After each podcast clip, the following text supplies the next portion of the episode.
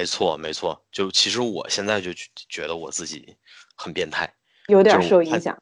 对，因为我看那些东西，现在竟然真的面不改色心不跳，因为我已经麻木了。嗯，就是之前，因为之前其实我跟女朋友在家的时候，呃。尝试着，我尝试着跟他玩过一次，就是因为是这样的哈，就是我可以，就是你要把这个话说全，因为我们刚刚在说暴力和血腥，你说你尝试跟他玩过一次，我脑海里我的天呐奇怪的黄色废不行不行，我靠，这段一定要逼掉，我的天。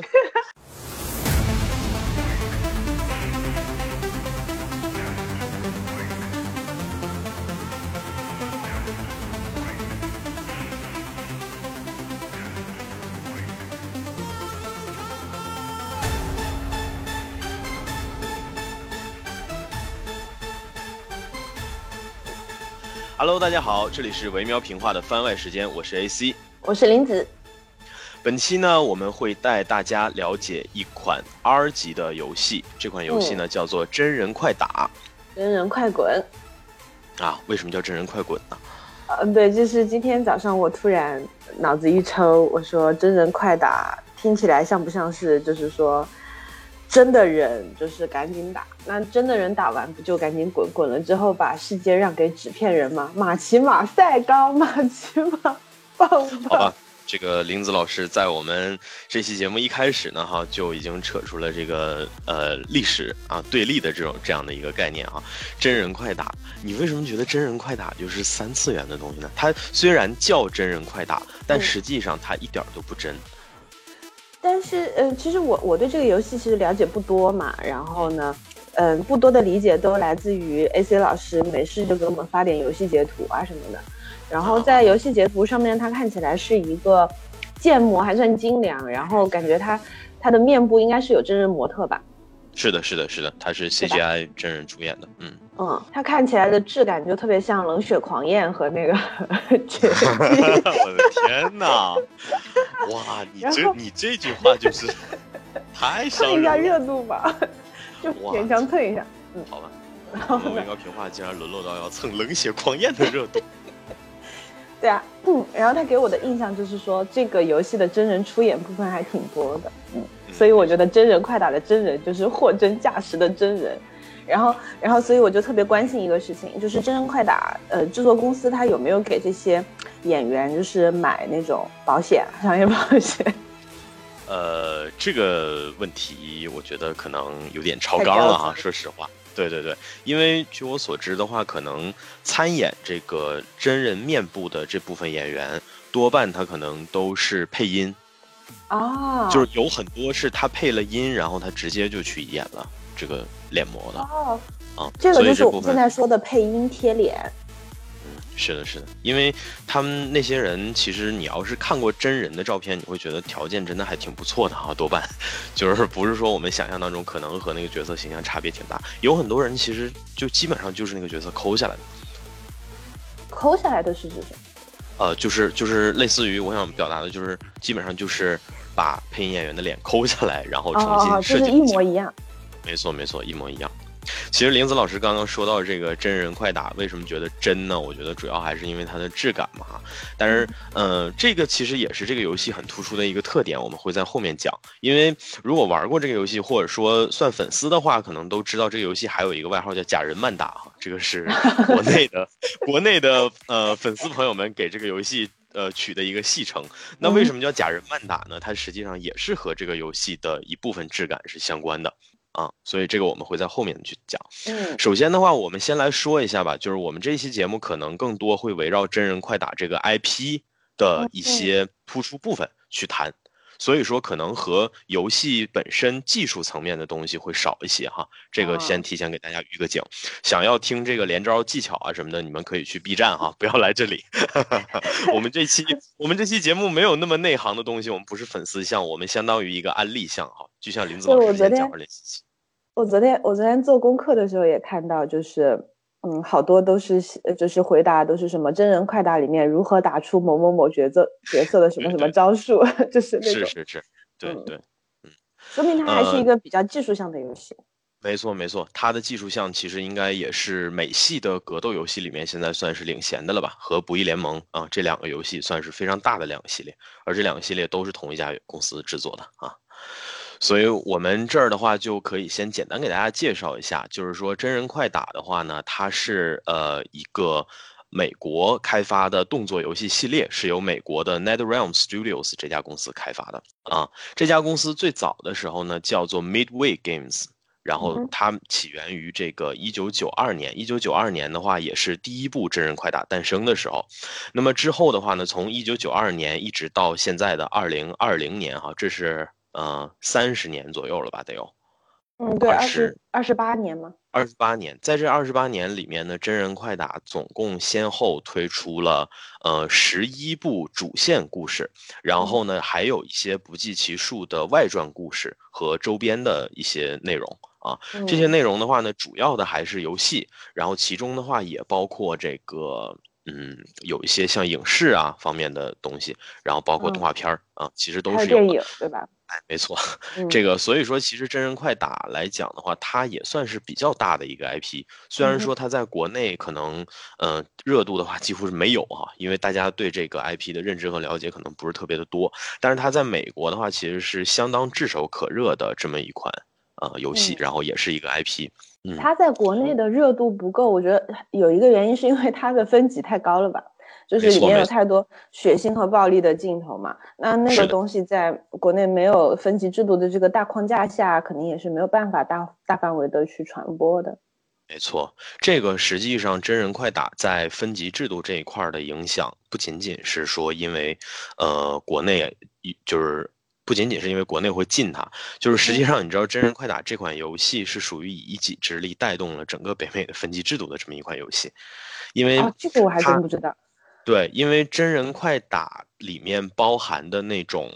嗯，就是我们说非常血腥和非常残忍的这种对对手的一个处决，嗯，这些内容实际上是在北美的当时也是史无前例的。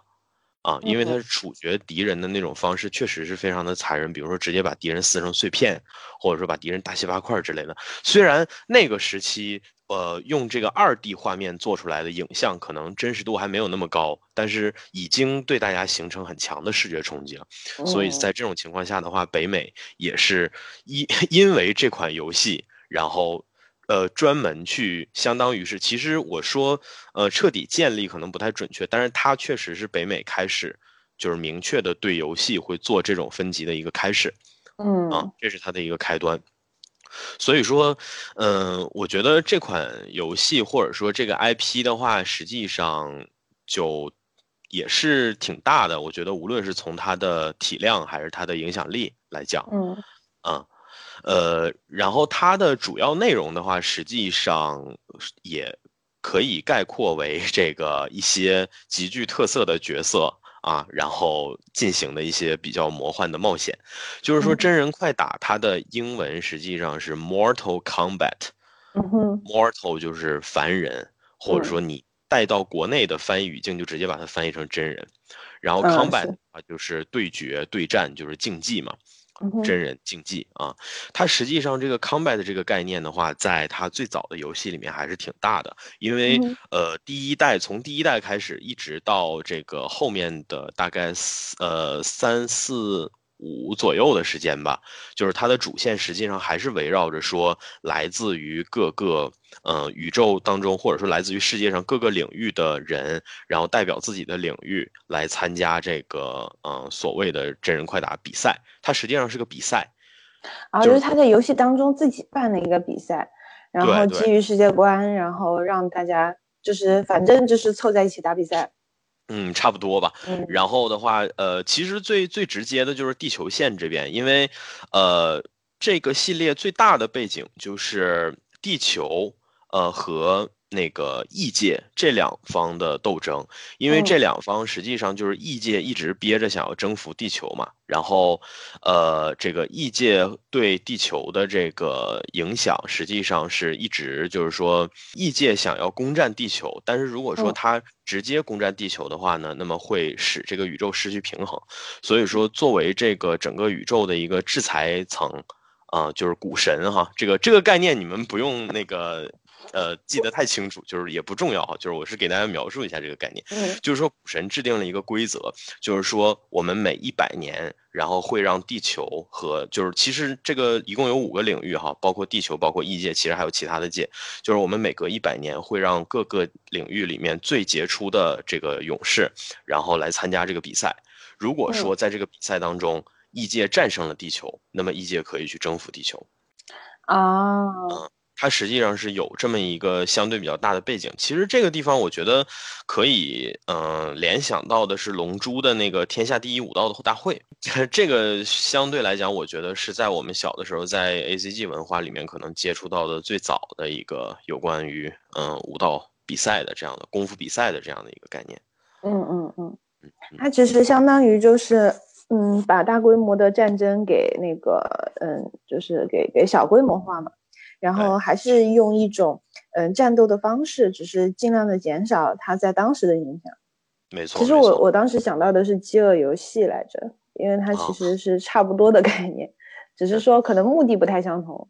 对，而且可能饥饿游戏，我觉得更多是基于一个末世的背景嘛，就是它类似于像那个把呃故事设定在一个反乌托邦的这样的时期，然后人也基本上都。嗯，适应了这样的这种这种环境吧。但是像真人快打的话，因为它可能因为它本身就是个格斗游戏，所以它的镜头更多的聚焦在这个格斗本身，所以它可能对于周围的世界上的那些真正的你说风土人文的那些描写，并没有那么多。嗯嗯嗯。啊，而且这个系列的话，因为它前几代的时候一直把格局锁定在这个比赛，也就是说，它默认这个剧情里面的正派和反派都还在遵循这个规则。但是呢，后面呃几代的话，因为他们逐渐的，就是说有因为游戏逐渐逐渐成功嘛，所以说大家的这个呃野心也逐渐的增大，所以他们逐渐的不满足于做一个我还要受制于比赛的故事，所以说这个系列其实也从那个 combat 就是从这个比赛，逐渐逐渐的转向了可能更大一点的，更这个好莱坞大片儿级别那样的那种故事吧。啊，就是后面加入了一些，就是基于角色，比如说某些角色的这种故事线进去，是吧？对对对对对，比如说我举个例子来讲的话，就是，呃，像一代的主线故事，其实讲的就是地球，然后派这个呃这里面的几位主角，然后去参加这个这个这个呃格斗竞赛，然后基本上是这样的一个故事，主线就是他们怎么粉碎了这个反派上宗的阴谋。然后击击败了这个可能看起来非常难以击败的对手，呃，主线基本上就是这么故事，然后中间可能会穿插一些，比如说像这个蝎子和零度，就是这个系列两个核心角色的复仇，可能会穿插一些这样的呃剧情在里面，但是它的主线始终还是围绕着这个比赛。但是的话呢，嗯，比如说像九代，九代实际上讲的是一个类似于闪点悖论的故事，就是说在未来。呃，地球已经就是奄奄一息，已经被那个魔王征服的奄奄一息的情况下，然后作为这个地球最后的守护者的这个雷电，然后他跳跃到过去，嗯，啊，他在临死之前，然后给到过去的自己一条指引，然后过去的这个自己呢，要依据这条指引，在接下来即将进行的历史进程当中，通过一些举措，然后去改变历史，他就变成了这样的故事。嗯，所以就是其实你能看出来，他是尝试着想要把自己的故事的格局扩大，想要做一些比较烧脑或者说比较能够呃吸引人、更加吸引人的剧情。但是因为嗯系列本身的这个对标的人群，然后也好，或者说包括呃被这些人群然后养出来的这些年一直维持的一些制作风格和习惯吧，我觉得可能他的故事相对的还是嗯。鬼扯了一些，可以这么说。哦，这个其实我觉得就说到它的游戏的特色了吧，就是它游戏其实很很明显的一个特色就是，嗯，我知道大家都想说的那个哈，就是所谓的卖血哈，但是我想先跟大家说别的。首先就是它的世界观和剧情，我觉得特别的鬼扯。啊，就是首先的话，从我刚刚那一段描述，我觉得你们已经能够多多少少的感受到一点了哈，就是你感觉这他妈都是些什么东西？感觉就是杂糅了我以前在小人书摊上看到的所有的那些东西。对，没错。对，这个实际上非常的正常，因为它就是这样子的。它就是一个杂糅的小人书。没错，因为这个游戏设计之初，这个游戏最初其实就是源自于美国人对于这个世界上各种各样的元素的理解。然后把这些东西其实杂糅成一个最终也相对比较美式的这么一个东西，但是呢，呃，这个其实涉及到一个问题，就是说它出现在这部作品或者说出现在这个系列当中的，呃，来自其他领域的设计元素真的挺多的。嗯，比如说你在这个游戏里面最常见的就是嗯中国功夫。嗯哼，它是有，它是有非常多的地方是有这个中国功夫元素的设计的，比如说像这个，呃，就不说中国功夫吧，就是说东方吧，其实它对于整个东方的这个文化，虽然说它，呃，研究的也不是特别的深刻啊，然后做出来的东西相对的也看起来比较有那个。呃，就是既视感比较强，或者说刻板感比较强，但是你能看出他是足够热情的对这部分内容。首先就是真人快打系列的这个 logo，它的 logo 其实我觉得多少大家应该在一些场合能看过呢，就是一条龙，一条中国中国的那个龙，然后呃卷曲着身体吐着舌头的那么一个 logo。这个 logo 他们一直维持了很多年，然后也没有变过。呃，就是说他们其实相当于把这个东西当成呃这个系列的一个 brand，然后再推广。嗯，然后你在这里面能够看到，呃，既视感非常多的东西，比如说像这个少林武僧，啊，然后像。这个呃，就是古代将军打扮模样的人，然后还有像这个呃民国军阀打扮的人。然后带着一只忍者，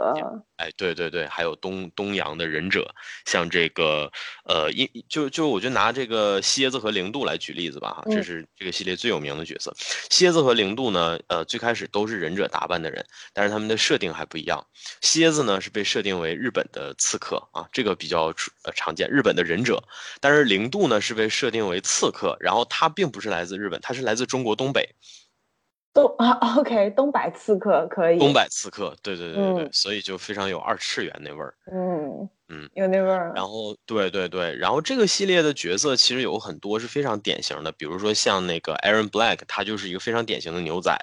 嗯，他基本上出现在每一代的时候，他他的造型变化其实是最小的，基本上不用特别强的翻新的设计，因为它它的呃造型就是最典型的牛仔，就是它甚至没有超出西部片那个格局的那样的东西出现在它的设计上。对，然后包括像这个特种部队，这都是呃欧美系的这个科幻作品里面经常看到的，然后包括像那个呃机器人。就是那种看起来非常有钢铁侠或者说钢骨既视感的机器人，对。OK，我我大概理解了，就是他真的有点像是把不同世界的人 放在了一起，没错，就是不同世界观和不同科技发展程度的，大家都都都聚在一起。我看还有什么，还有可汗什么的。嗯嗯，是的，是的，是的，这个可汗其实就是他的一个。相当于滥用吧，因为他他是把异界的那个魔界，就是这个翻译不一样哈，就是他把那个异界的领袖叫做可汗啊，它是一个概念的利用。对对，所以说这个系列的呃最有名的一个 BOSS 叫少康嘛，他实际上英 对他的英文叫他的英文实际上是 Shao Khan，就是对，相当于这个人本身应该是叫 Shao。然后那个 Khan 其实是他的称呼，但是这个游戏最早引入国内的时候，因为它的发音就是 Shao Khan，而且它又很中国，所以说国内的人就把它翻译成少康。他不是还有就是正儿八经的中就是中国角色吗？什么对对对，谁啊什么的？啊，对对对对对。就是，总之这个系列确实元素非常多，而且异常丰富。就是说，你基本上能在里面看到你能想得到的一切，包括像什么兽人啊，就是这种四手人、半人马呀，还有虫族什么的。就是其实这些东西既视感很强，你知道吗？嗯。如果你是一个对这些嗯沉迷于这个科幻比较对 Skyfi。对对对对，发烧友的话，那么你在这个作品当中看到这些角色的时候呢，可能我觉得不仅不会有违和感，反而还会比较比较激动啊，尤其是现在，因为他越做越多的话，可能加入进来的东西也会越来越多。嗯嗯，如果说早年间的时候，它因为技术条件限制，可能做出来的东西看着还有点塑料质感的话，那么它现在的话，用这个呃，就是新新时代的技术力做出来的东西，还是让你有那种，嗯。很惊喜的感觉，眼前一亮的感觉。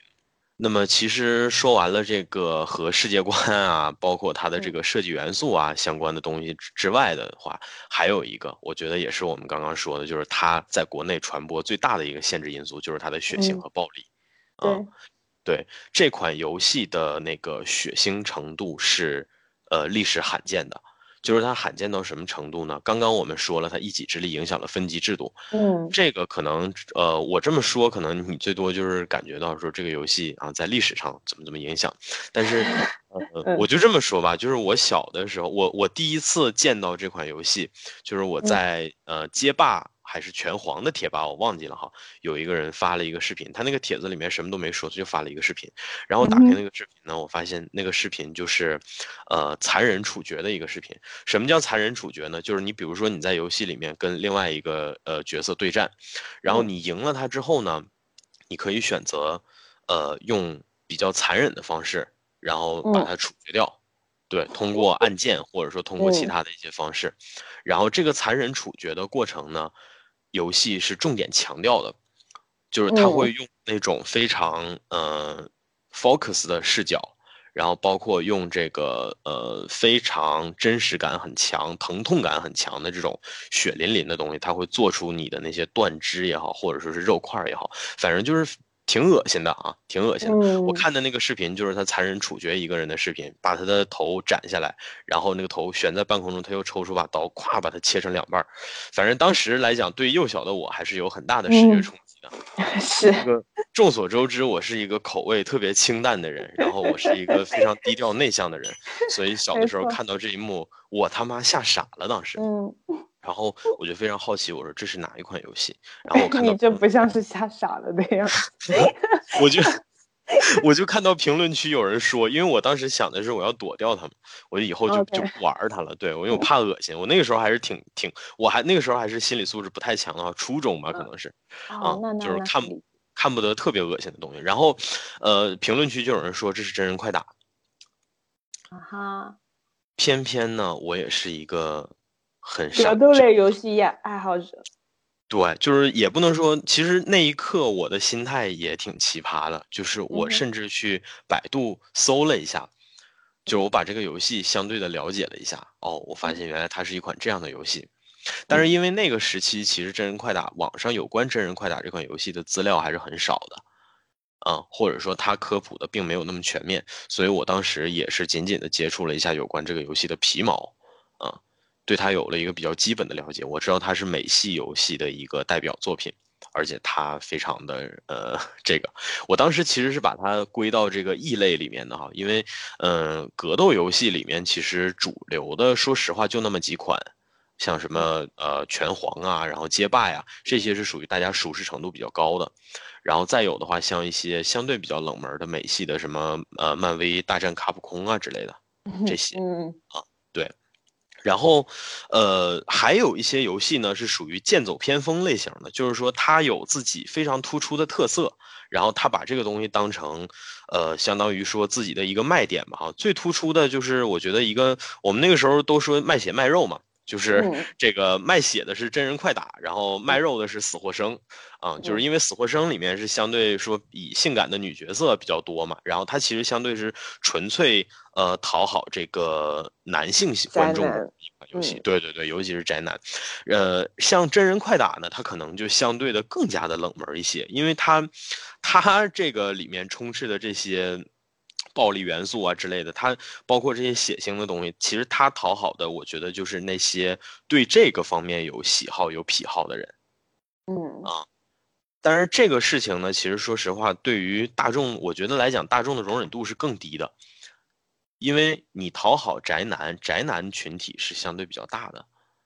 而且宅男群体相对来说是无害的。就是你，你就是看美女，你能怎么样？但是，嗯，血腥和暴力的这个演出太多的话，总会让人觉得说，玩这些游戏的人会不会也有暴力的倾向？没错，没错。就其实我现在就觉得我自己很变态，有点受影响。对，因为我看那些东西，现在竟然真的面不改色心不跳，因为我已经麻木了。嗯，就是之前，因为之前其实我跟女朋友在家的时候，呃。尝试着，我尝试着跟他玩过一次，就是因为是这样的哈，就是我可以，不是你要把这个话说全，因为我们刚刚在说暴力和血腥，你说你尝试跟他玩过一次，我脑海里我的天呐奇怪的黄色碎片。不行不行，我靠，这段一定要逼掉，我的天。呃，这个游戏的话，如果你双人格斗的情况下，其实你可以选择不使用那个血腥的终结方式。所以说我当时想的就是说，呃，因为十一代其实本身打击感呀、质感呀什么的都挺强的嘛，所以说我当时的心态就是说啊，我们一起玩一下，对吧？我带他体验一下现在的这个格斗游戏已经真实感已经做到什么程度了。呃，然后我就我当时选的是那个牛仔，然后三姐选了一个随便选了一个谁吧。但是呢，结果到这个呃游戏开场，就是因为你知道现在的格斗游戏吧，角色出场他会有一个特写镜头。嗯，结果我选的那个牛仔，他出场的时候，他是个赏金猎人，然后他出场的时候，就把他刚刚这个干掉的那个悬赏对象的人头 扔到了地上，上来就给人家这种冲击。就我我我刚刚跟跟女朋友说完，我说这个游戏没问题的，我说真的无害的，我说我说这个就是就是就是你不要相信一些风言风语，我说我肯定是带你体验的都是它的非常好的部分。结果这个一开场，一颗人头滚到了地上，也当时给当时给三姐的内心真的给她脆弱的内心 造成了极大的冲击，因为她是那种就是她本身其实是有点晕血的。嗯，然后他对这些暴力的内容其实也相对的是比较规避的。别看他平常嘴比较那个，是就是他就是一个呃这个这个这个嘴嗨的巨人，然后行动的弱鸡。其实这个正常的。我记得我们大学的时候，然后嗯，因为因为专业的原因嘛，我们就会有一些课是会看电影。然后我记得特别清楚，我有个老师我很喜欢他，他有一次上课没有给大家做任何预警，就是没有提前讲。然后他就给就给同学们放了那个《杀死比尔》，哦哦哦哦，然后就真的有女同学就是哭了，然后走了，并且去教务系统举报他了，因为觉得这个确实是引起了不适。然后这个事情最后我们老师也觉得说是自己没有处理对，因为确实很嗯，还是有一大部分人对于血腥和暴力是不适应的。没错，没错，这个确实是一个很很大的问题。这个其实，嗯，我我在之前给我妈推荐影片，因为我妈的口味，其实在她同龄人里面相对算是比较超前的了，就是说。他看爱看的都是那些非常刺激的，比如说像类似《速度与激情》这样的故事，嗯，然后再有就是类似像那个《退役杀手》的这种故事，嗯，就是他看那个呃，John Wick，就是基努里维斯主演的那个《极速追杀》系列的那个电影，他看那个系列是完全没有问题的，然后他也觉得非常爽。所以我就想说，在这个基础上再给他推荐点刺激的，给他整点狠货。然后我就推荐他看了《杀死比尔》，但是因为《杀死比尔》的第一幕就是那个乌玛瑟曼演的那个女主角血淋淋的躺在地上，然后一个对一个正脸特写，关键他还是黑白的，你知道吧？对，所以就我觉得他是被吓到了。嗯，所以那一刻，我我我我妈就说了，她说这个片儿不行，我我不想再看了。然后，我那一刻我就我我我我才是真正意识到，可能因为最近这几年，逐渐的就是有了自己看东西的自由，然后自己可能我觉得相对的适应那些东西快嘛，但其实还是要考虑身边人的。嗯，对，这也是说回来，这也就是分级制度存在的必要性。就是有些人他就是对这些感兴趣或者更适应，有些人他就是绝对无法适应这些东西。那就让大家提前可以有一个心理预期，然后自己去选择，是挺好的一个事情。是的，是的。嗯，这里其实我觉得就，呃，是因为是这样哈。这个说回我们开头说的，他为啥叫假人慢打？嗯。就是因为他在暴力表现这个层面，嗯，做的那些呃手法，他的那些手法和真人快打的那个真实感实际上是相悖的。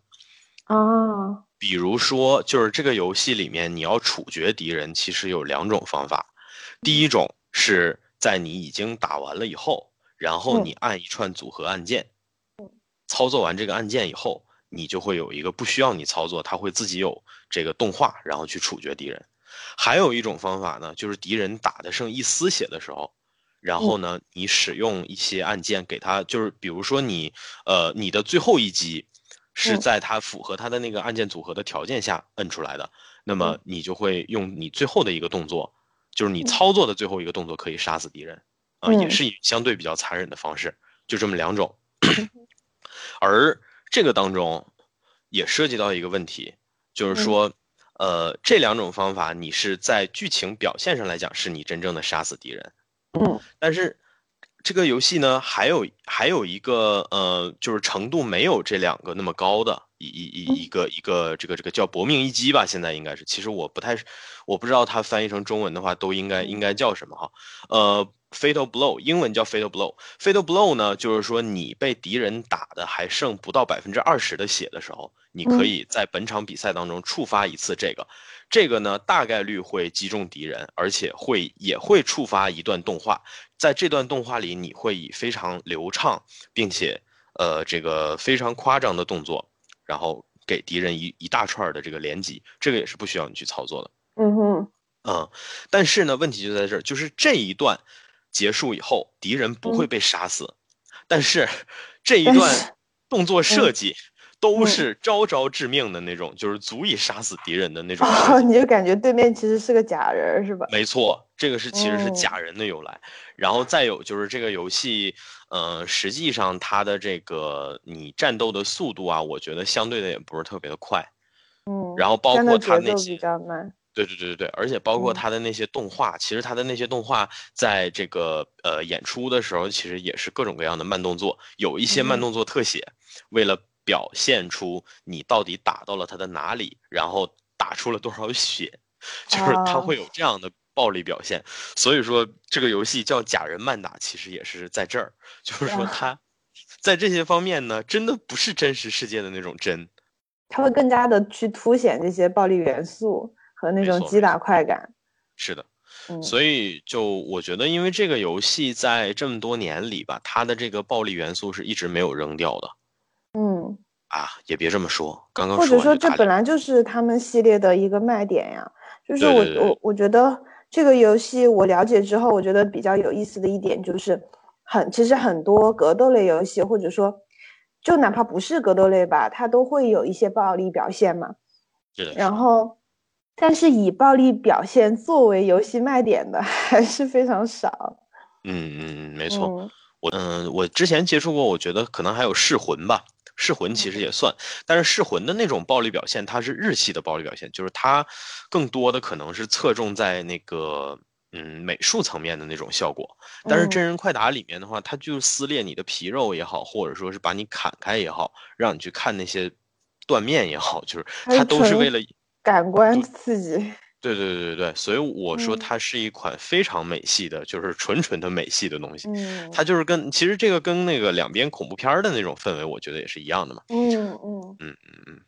两边做这种嗯 cult 片啊，做恐怖片啊的思路其实也是这样的。这个其实我觉得可能多方面吧，可能那种欧美的那种真实感更多是基于那个高技术力条件。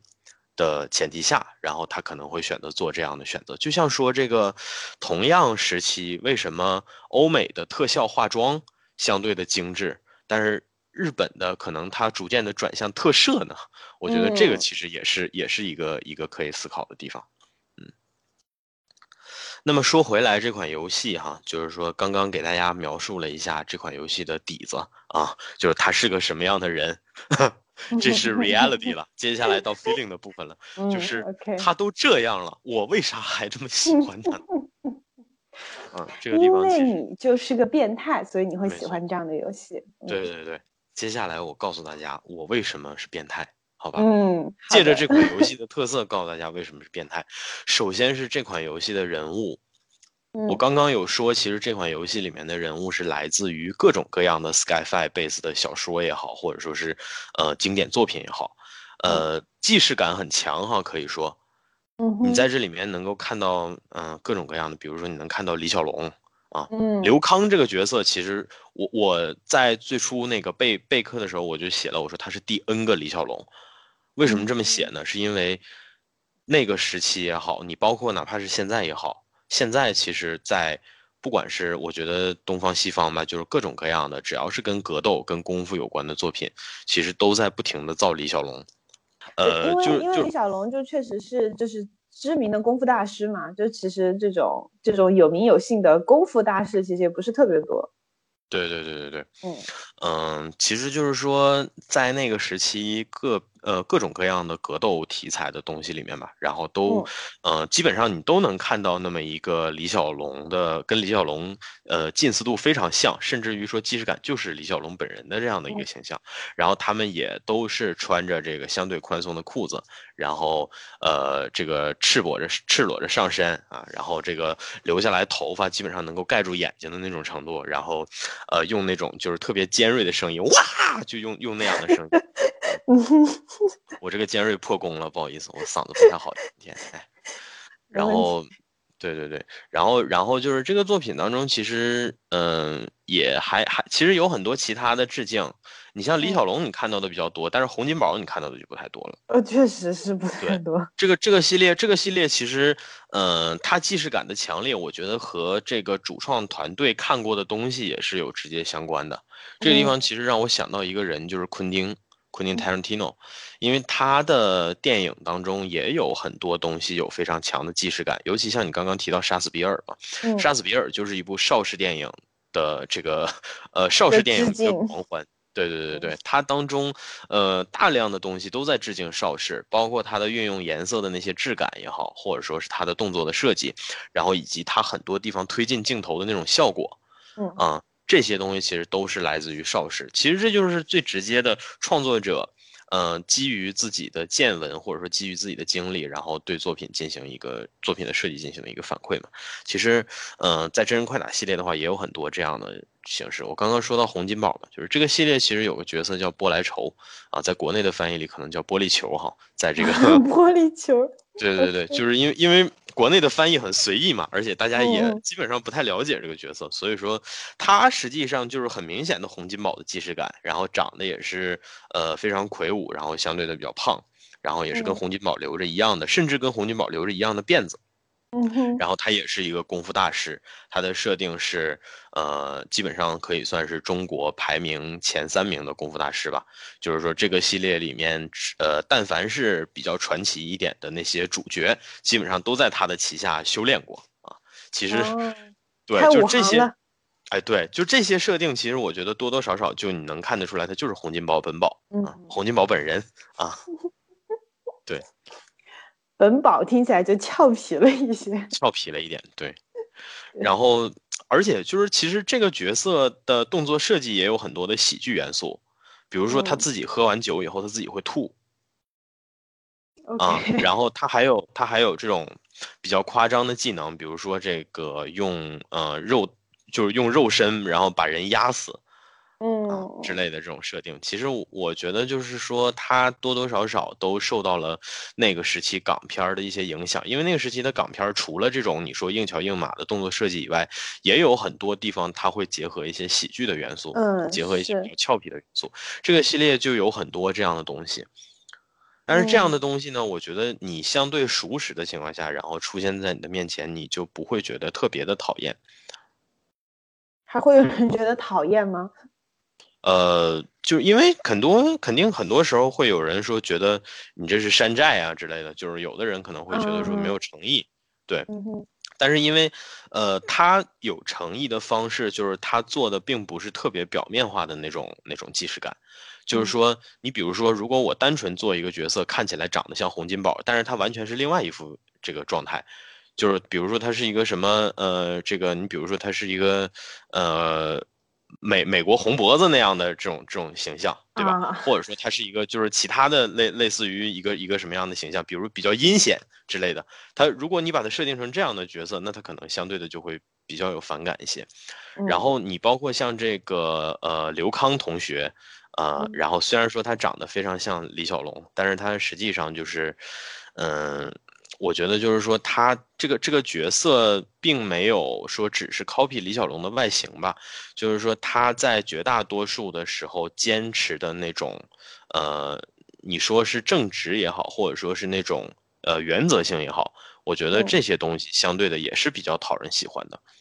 就尽管可能他在做一个角色的时候，嗯，如果他有致敬元素，并不是单纯的简单粗暴的直接把它拿过来，而是其实对这个。他要致敬的人或者东西是非常了解的，并且把它做的内生的很好，是这样吗？没错，没错，而且他会抓住这个角色身上吸引人的那些精髓。嗯啊啊，我再举一个例子，就比如说像蝎子，蝎子它是一个忍者。然后忍者的话，这个众所周知嘛，他肯定身上最亮眼的元素，比如说像这个忍术，像那些什么呃，这个来无影去无踪啊，然后包括像他耍暗器啊之类的，我觉得这些东西可能都是他比较突出的点。像蝎子的话，它就是一条这个带着铁链的一个苦无嘛，这个东西实际上穿呃，在他历代的动作设计里面都是做的非常。卓越的，不管是在呃格斗，就是你在实际游玩的时候的一些招式，还是说在剧情动画里的一些动作设计，我觉得这些其实就是能够看得出来，他的每一个角色都是有非常细致的研究的。这个地方我可以拿一个嗯系列做对比吧，就比如说像这个无双系列，嗯啊。呃，同样都是不太受技术流欢迎的割草系列啊。无双，无双这个系列的话，其实人数是很 N 多了，可以说，从这个真三国无双到战国无双，然后再到那个无双大蛇，现在好像最多的能有将近两百多角色了吧？我感觉应该就这个系列的角色是真的非常的多，但是呢，它的每一个角色就是。呃，他的每他的每一个角色的这个动作设计，其实，嗯，我觉得没有那么投入，没有那么大吧。就是你可能相对的，你在绝大多数的角色之间，你会找到非常强的既视感，甚至说很多的角色你玩久了以后，你会发现他们其实就是以同一个动作模组出来的。啊，对，是这样的，这样的一个感觉，就是说你感受不到每一个角色他。真的是完完全全特殊的那种独立性，可能你玩六个角色，实际上你就玩了一个角色，就是你会有这样的感觉。但是真人快打系列的话，就是说它相对来讲，可能在这方面，呃，我不说以往吧，可能现在至少是说在现在它的呃就是做法真的是做的非常的独特了。基本上，呃，三十多个角色吧，每个角色都有各自的一套打法。就是呃，就是说，你至少你在游玩每一个角色的时候，你都能感觉到这个角色的设定是真的非常的独特，而且基本上每个角色其实是有自己的一个核心的点在的。你比如说那个呃雨这个角色，它叫 Rain，它的特性其实就是控制水嘛，但是它所有的招式和技能都是围绕着水，而且。想象力非常的，就是就是说，你看他的那些动作设计，你能够感受到这个主创团队，呃，确实投入了非常强的这个想象力在这个角色上。我其实放一个用在餐饮当中比较多的概念，叫投料比啊，就是就是就就是说，你看一款游戏的角色设计的用不用心。或者说人物形象到底能不能抓住你，其实你也也是要看这些的，就是说他在制作的时候，他到底有没有投入足够多的精力在这个角色，还是说我只是拿一个别的角色的这个呃动作设计，或者说拿别的角色的人设拿过来，我微调一下、微改一下，然后我把他的建模换一下、贴图换一下，甚至只是颜色换一下，就变成另一个角色了。我感觉你是在说怪物猎人，但是我就不说了。哎呀，这个这个不要这样啊！我是双厨狂喜，好吧？怪猎我也是，也也是也是热爱的，只不过就是说，嗯，从设计思路来讲，其实还有一个点，我觉得就是因为怪猎系列它靠的是各种各样的游戏机制在吸引你，嗯，但是你知道真人快打这种游戏，它只有一个游戏机制，就是格斗。没错，它只有格斗这一个机制。你像你在怪猎里面，其实你除了狩猎以外，你除了去砍怪以外，你的强化武器本身就是一套独立的体系。然后你去挖矿，这也是独立的体系。你养猫这些，我觉得可能多多少少其实它都可以单独算一块儿，它是你的一个小项目。但是你玩格斗游戏的时候，就相当于我只给你这一个项目，那么我用什么去吸引你继续下去？你的其他的精力，除了你去研究出招表。呃，这么说吧，虽然我知道这个游戏其实很多人都在好好研究，但是你要知道，绝大多数的人其实都是看热闹的。那么我看热闹，我看啥呀？对吧？我肯定是看人设呀，我肯定是看那些我最容易接触到的东西，我最能够 directly attach 的那些东西。所以我觉得从这个层面来讲，就是说角色的设计真的能够看得出这个系列确实很用心了。即便你能看到各种各样的既视感，但是它即便让既视感出现在这个里面，它也会把那个既视感的还原度做到。就哪怕我就是觉得我在用李小龙打一堆，呃稀奇古怪的人，那么我也我也要 用的是真的李小龙。嗯，就其实做游戏是这个样子的，就是很多东西它不是说嗯，就是表面上能看，就是能直观看到的，比如说一些嗯对人物的一些细节的设定，其实你人物做的。哪怕设定做的非常非常详细，最后在游戏里头展现的也只是某一个侧面，但是你一个角色做的细不细，嗯，其实是能感受到的，就是一些信息可能没有没有明显的给出来，但是你玩家是能够感受到的。是的，这个诚意还是非常的重要。没错，这个东西其实能够影响大家对角色的一个印象。嗯，这里其实还有一个嗯系列的。十一代吧，从十一代开始算是非常特，就是做的，我觉得已经完全很成熟的，就是开场对话。开场对话这个项目，我不知道是不是现在所有的格斗游戏都有。嗯，呃，但是呃，据我所知，设计的像真人快打系列这么有诚意的，真的不多。就是真人快打系列的每一个角色登场，比如说你这一轮选择这两个人打，下一轮选择另外两个人打。或者说，这个人跟另外一个人打的时候，他们每一次出场的对话都是略有不同。没错，它都是单独设计的。嗯，比如说我用刘康去打空老，这两个人之间可能有六段对话，六段互动对话，在我们每次选这两个人对打的时候，他会随机的出一段。嗯，而这个台词的设计水平。就像张苗晨在复联那期描述的乔斯韦登写台词的水平一样 就是说，呃，其实这段很短，这段加到一块儿最多也就十秒钟左右的时间，就是开场的那个时间。但是这段对话能够非常有力的凸显出每个角色的个性以及这些角色之间的关系，啊，而且这些对话里面是有很多趣味性的东西。这个东西呢，可能我在游戏的。呃，前几代如果我就做了的话，可能大家感受不到太多，就最多也就是角色和角色之间互相喊号子。但是现在这个游戏已经到十一代，它已经有二十多年的历史了。那么在这段时间以来，粉丝对这些角色的积积淀出来的这种印象也好，你说是正面的情感也好，这些东西。如果说通过这个对话，其实它都是能够进一步的提升的，就是大家会觉得，哦，我天天这个看着打的这个，就是就我天天用的这个角色，原来他是一个非常喜欢调情的人。啊，他喜欢和这个角色里面的其他女性开那种特别肮脏的玩笑 啊，但是他遇到那些反派女性的时候呢，他又会旗帜鲜明的站出来反对他们，你就会觉得，哦，原来他是这样的一个人。嗯，就是这个游戏给每一个角色和其他角色之间都设计了这样的文本，而且每一个角色对其他角色基本上都有至少是三段到五段左右的对话。它其实是一个很聪明的做法，就是可以在尽量少的那个时间和成本里头，去尽量多的做人物的性格塑造和这个剧情的侧写。没错，没错，是这样的。因为这个系列的，呃，就是你想嘛，就是如果他给每一个角色都做一个单独的剧情的话，那么成本那太多了，无良的。对，对，呃，真人快打十一采用的做法就是每一个角色如果去打那个时间高塔的话，你从第一层打到最后一层，这个期间不会有任何的剧情，但是你打到最后一层，你打的都是这个系列主线里的那个 BOSS，你打掉他以后。这个会出来一段那个动画，那段动画其实是伪三 D 啊，它应该算二点五 D 的动画。那个二点五 D 的动画呢，就是这个角色的个人结局。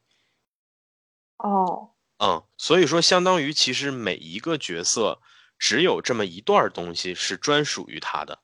嗯嗯，之后就是那些文本，所以你明白这个文本对于这个角色的重要性非常重要。嗯，没错，这个还挺有意思的。对，因为就其实我打的游戏不多嘛，然后嗯，同类型的事件我我玩游玩只发生在英雄联盟里了。英雄联盟还有这些东西吗？就是 对他他一些角色会就是就是你可以比如说嘲讽啊之类的，就是你你可以在在你和特定的角色待在一块儿的时候，他们会有一些特定的对话。哦哦哦，对，但英雄联盟采用的方式不太一样，他之前会给每一个角色写背景故事嘛，然后后来现在又出漫画系列，就其实开始讲述他们的故事。但在这个之外，就是或者说，有什么办法可以吸引一些不看漫画的玩家去看这些剧情相关的漫画呢？那就是让他们就是你打着打着游戏，突然你的角色说出来一段莫名其妙的对话，然后你就会好奇，哎，他和他有什么过节吗？然后你就会去查看背景背景的这个故事啊什么的。嗯嗯嗯，明白了明白了。这个，呃，现在我觉得其实很多的，呃，IP 就是在影视或者说在游戏这些领域，已经比就是比如说它原来是漫画，可能漫改完了以后。它的这种反向促进的呃作用会更大一些嘛？就像就像说这个可能英雄联盟，对对对对对，就是说呃可能英雄联盟它本身最初也不是漫画嘛，它的漫画可能相对来讲更是周边的一个东西，而且它是外延出来的周边。对，但是我觉得这种做法实际上是值得那些原本就是漫改的东西也学习一下的。就是像你说到的这种漫改，他们大部分就可能游戏本身的表达形式不太相同吧。像你提到的，就是今天我们聊的《真快打》和刚刚提到的《英雄联盟》，它都是属于你在游玩的时候，可能重点并不在剧情上面。那么它其实是需要一个补充剧情的东西的，不然的话会显得这个系列稍微单薄一点。那他做这种方式的补充其实挺好的。但是比如说像蜘蛛侠呀之类的，其实它整个游玩过程当中剧情也是非常。重要的一个部分，那么它和漫画和这个这个电影之间的这种，嗯，就是需求关系，其实就没有那么的紧密，没有那么的大。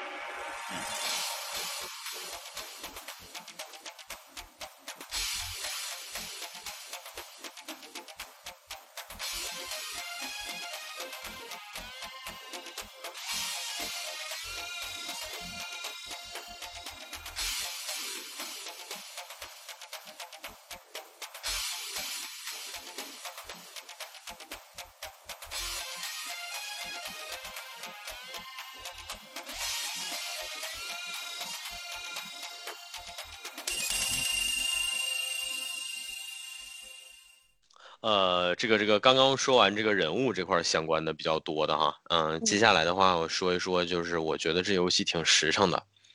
嗯哼，啊，这个实诚是东北话，就是说形容一个人或者一个，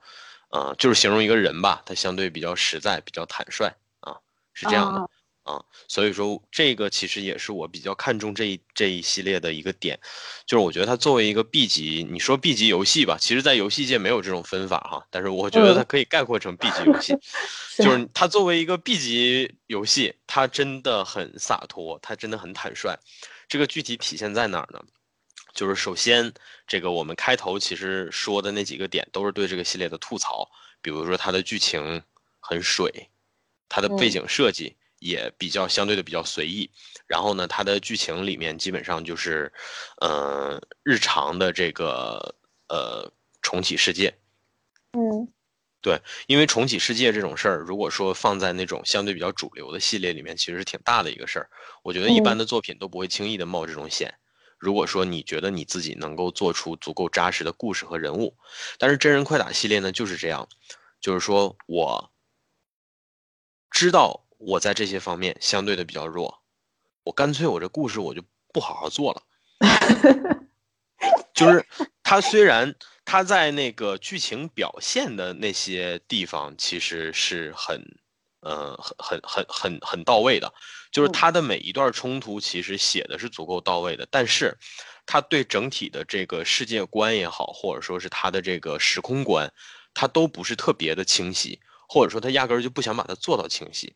嗯，这一点其实我不是尬吹哈，我是真的觉得这一点其实挺有大师风范的。这个大师风范，我甚至可以告诉你的具体体现在哪儿，就是第一点是底气。嗯，我有底气。就这不行，但是其他地方肯定已经够了。对，所以我在这儿我就瞎鸡巴写了。就是，我是我是真心觉得，就是说他能够有这样的态度。来做自己的剧情，然后最终呈现出来的东西呢，反而还挺直接的。我觉得他能有这样的一种，就是最终能有这样的一个表现，我觉得甚至比某些，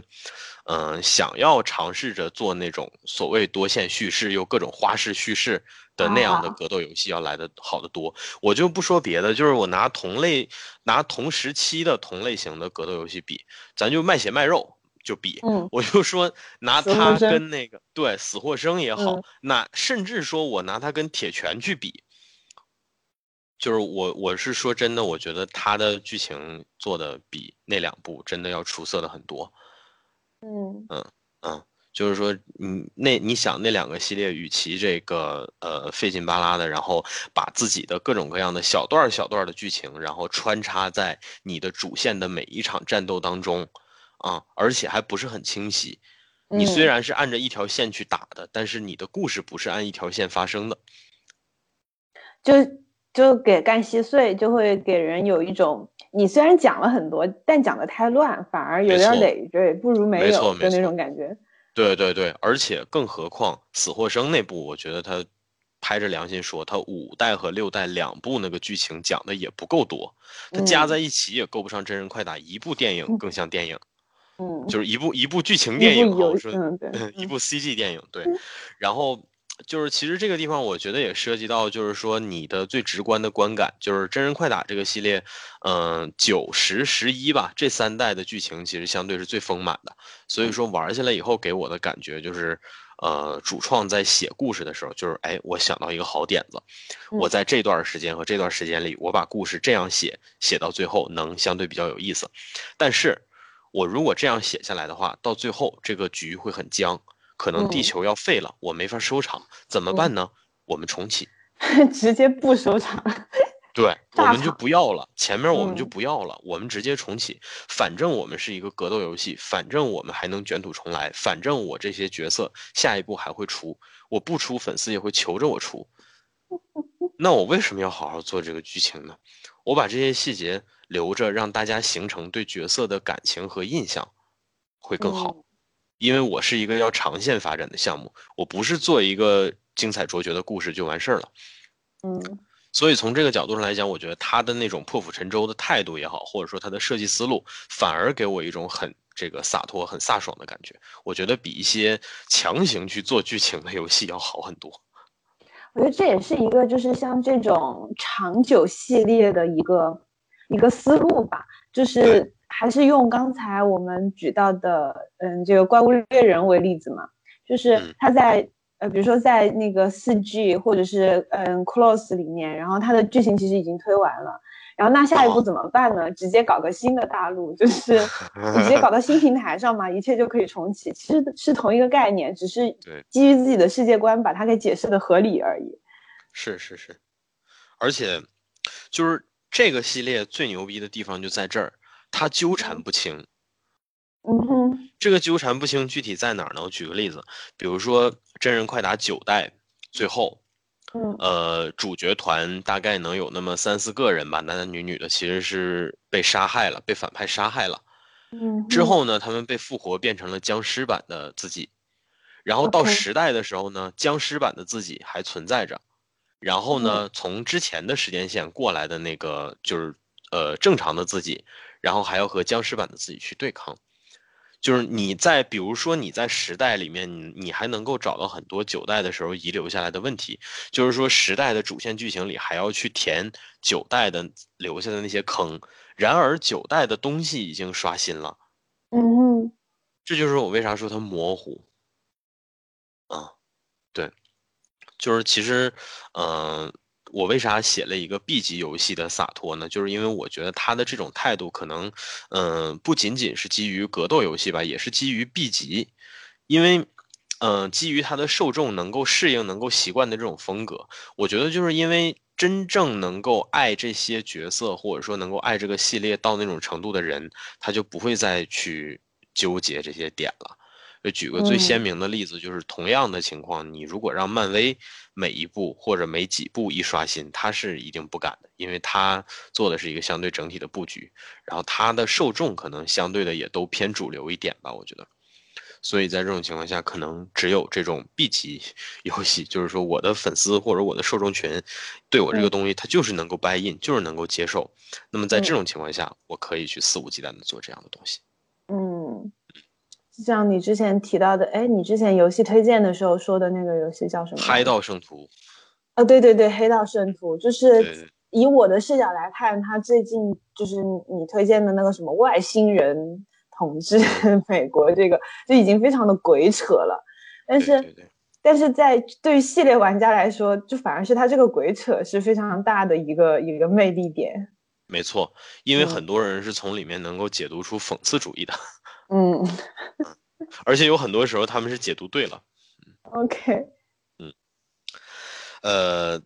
这个可能说了这么多吧，我觉得还是多少有观众还说你你不提一点关于游戏性啊啥的本身的那些东西嘛，对吧？尽管我在开头的时候其实已经强调了，我们这一期主要讲的是呃影响性的内容或者说外延的内容啊，但是我也说一个，就是它的教学模式，嗯。啊，刚刚其实有人有提到说这个我这个玩不明白，对吧？各种提问说怎么打出这个角色的那些招那么我可以告诉你，在十一代你绝对没有这些困扰，因为真人快打十一的教学是史上最全面的新手教学。嗯，就是它全面到什么程度呢？它的每一个角色的每一个技能是有一个专门的，相当于有一个专门的 section 让你去练习的。哦。嗯，那就挺好的，那挺好的。没错，就是说，嗯，他甚至都不是，因为我知道有一些游戏的那个练习模式其实做的挺随意的，比如说，呃，这个你你选的一个角色，然后你进到那个游戏里面的时候，啊，上面刮出来拉出来一个菜单儿啊，或者甚至都不给你拉出来，就是告诉你摁一下 Start，然后查看一下它的出招表，然后你还得再回去，对，就是。还有一些游戏是它只给你最基础的教学，然后一些连招什么的还得靠自己摸索嘛。没错没错，但是真人快打完全不是这样的。真人快打有一些通用的按键，除了这些通用的按键以外，它的每一项操作你都能够在教学里面找到。那真的是非常详尽了，但是这样子会不会破坏就是这种格斗类的乐趣？呃，说谁都能搓出来大招的话，那还有什么意思？所以说这个其实就是关键点了，就是它的那些按键组合呀什么的，其实不是很容易的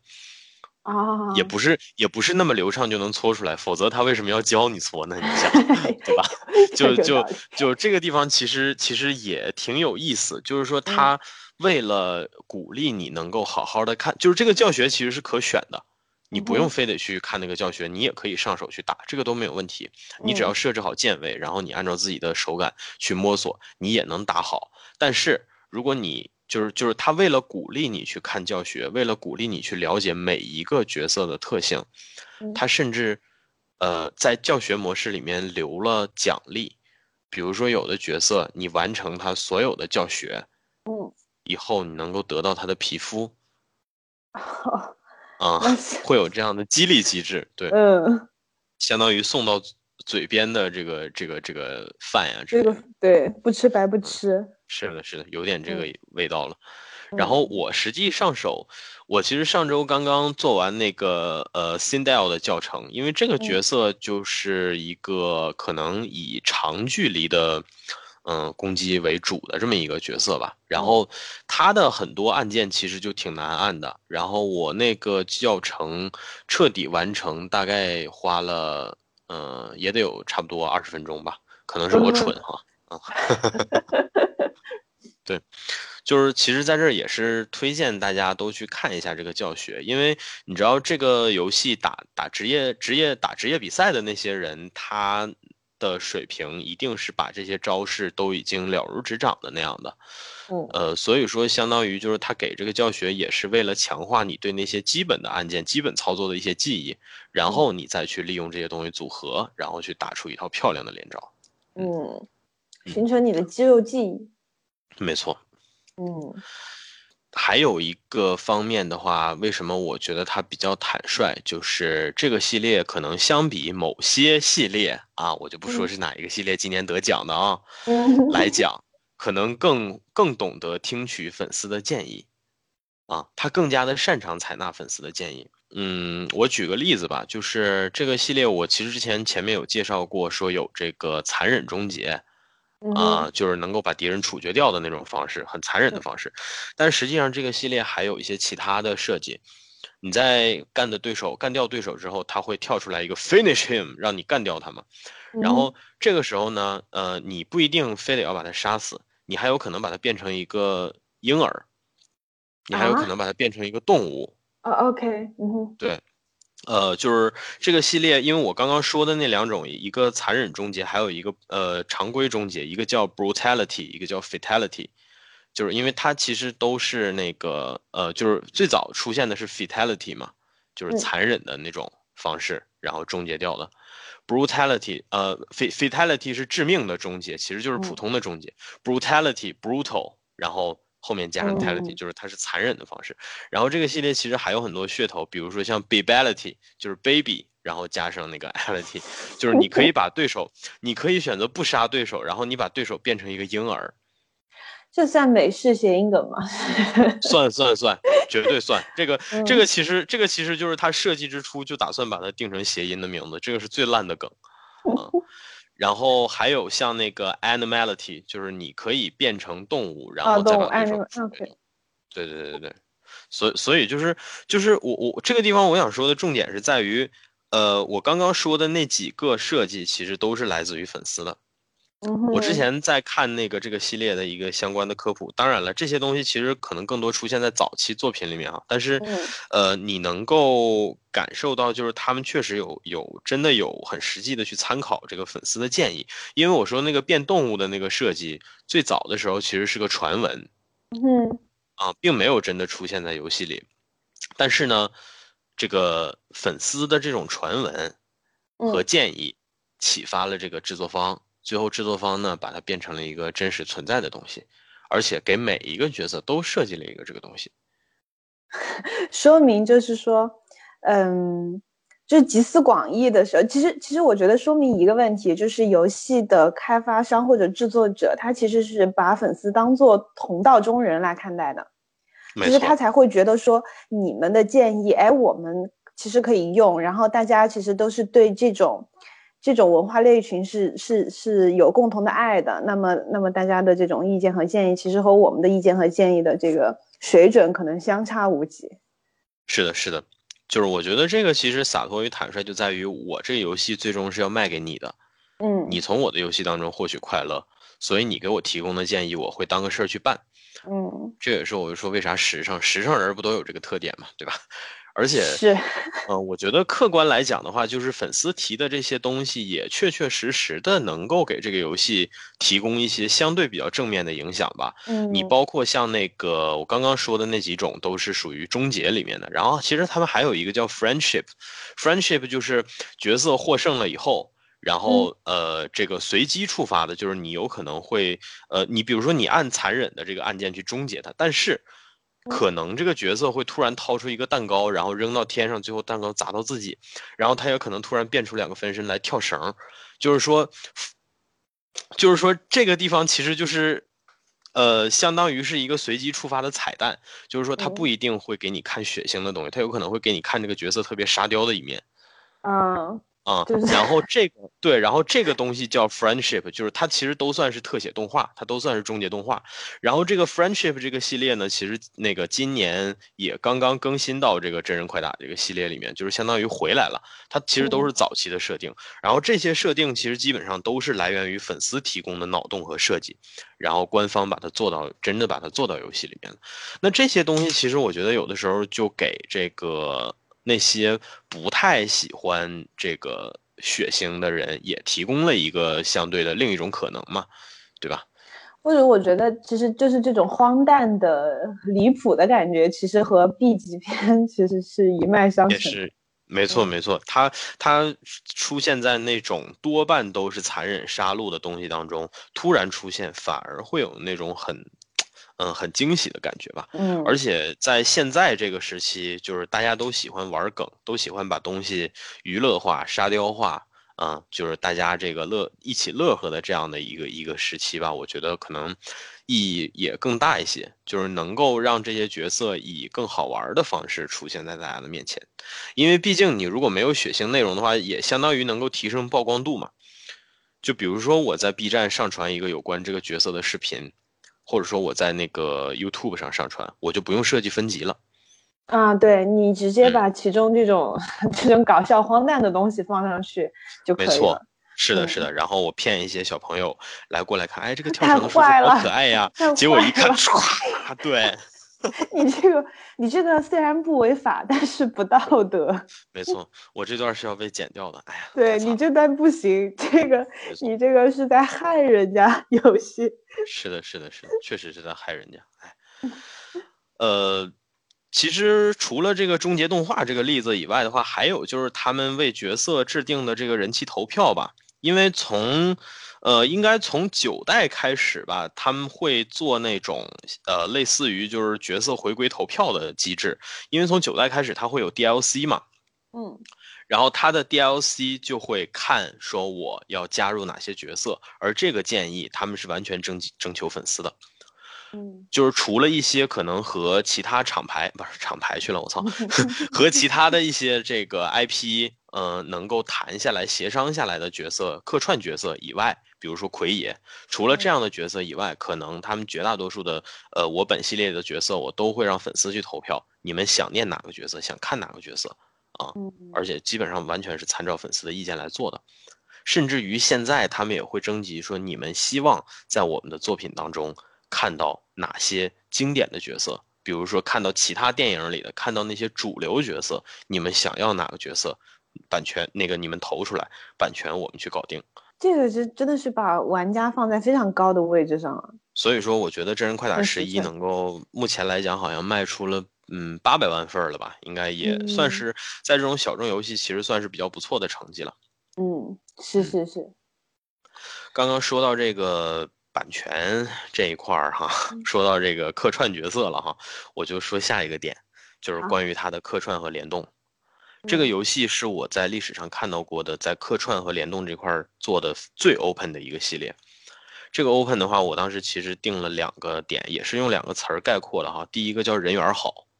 这个人缘好，可能不是特别的贴切。其实我想表达的就是，他真的能够广集各种系列的各样各种各样经典的角色，然后都放到自己这个系列里。这个其实和这个系列的发展也是有关的，和游戏公司本身的这个经历也是有关的。这个我们要说回什么时期呢？说回这个二零零八年吧。二零零八年的时候呢，真人快打系列相对来讲是。呃，就是在他前半段的职业生涯上，走到了一个相对比较巅峰的位置了。然后在这个位置呢，他们在思考做一些不一样的东西，比如说和其他大的和那些更大的，就相当于是他登大雅之堂了，然后要和其他人去联动。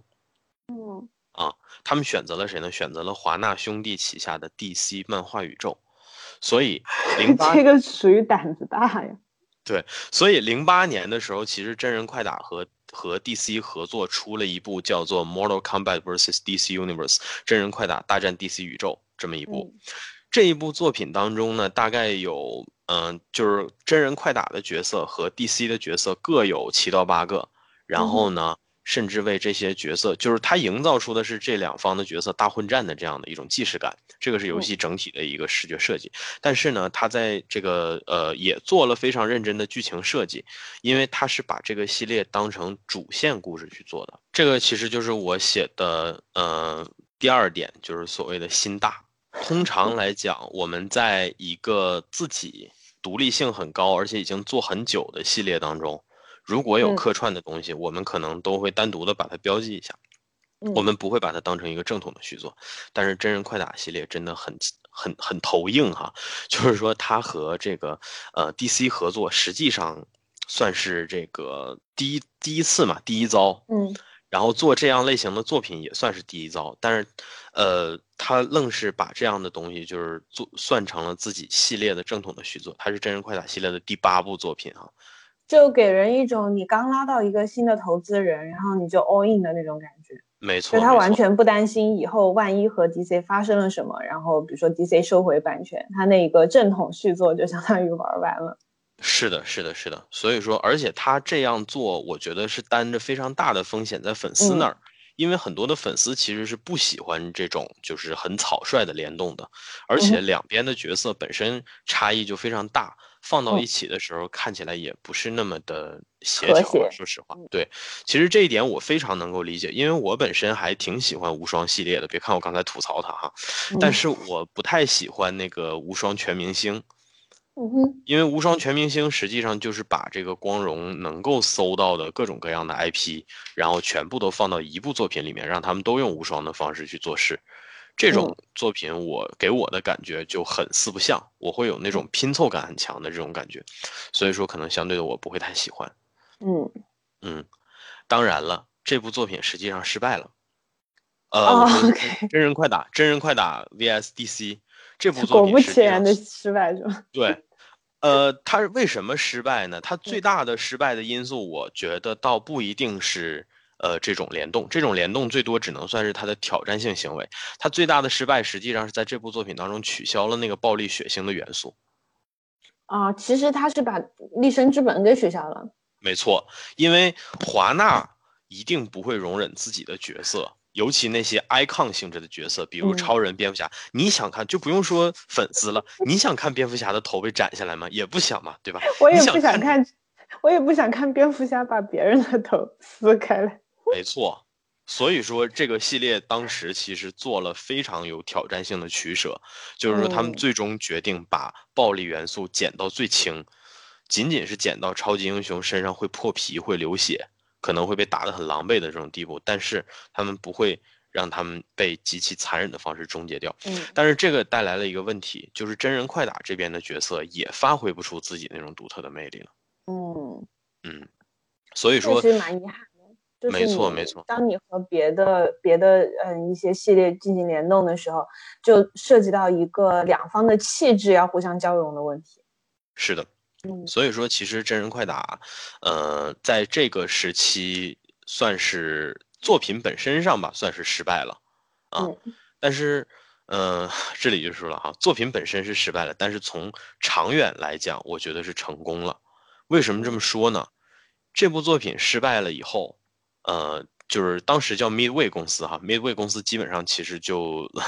风中残烛了，基本上就是已经已经已经要死的那个状态。因为这个系列没有什么很突出的其他的作品，也就真人快打这一个系列。这个团队其实相对的也比较构成也比较简单，主创其实就那么几个人，就是呃一个 Ed Boon，还有一个 Josh 呃 John Tobias，基本上就是这两个人撑起来了这一个系列，从九二年一直到现在。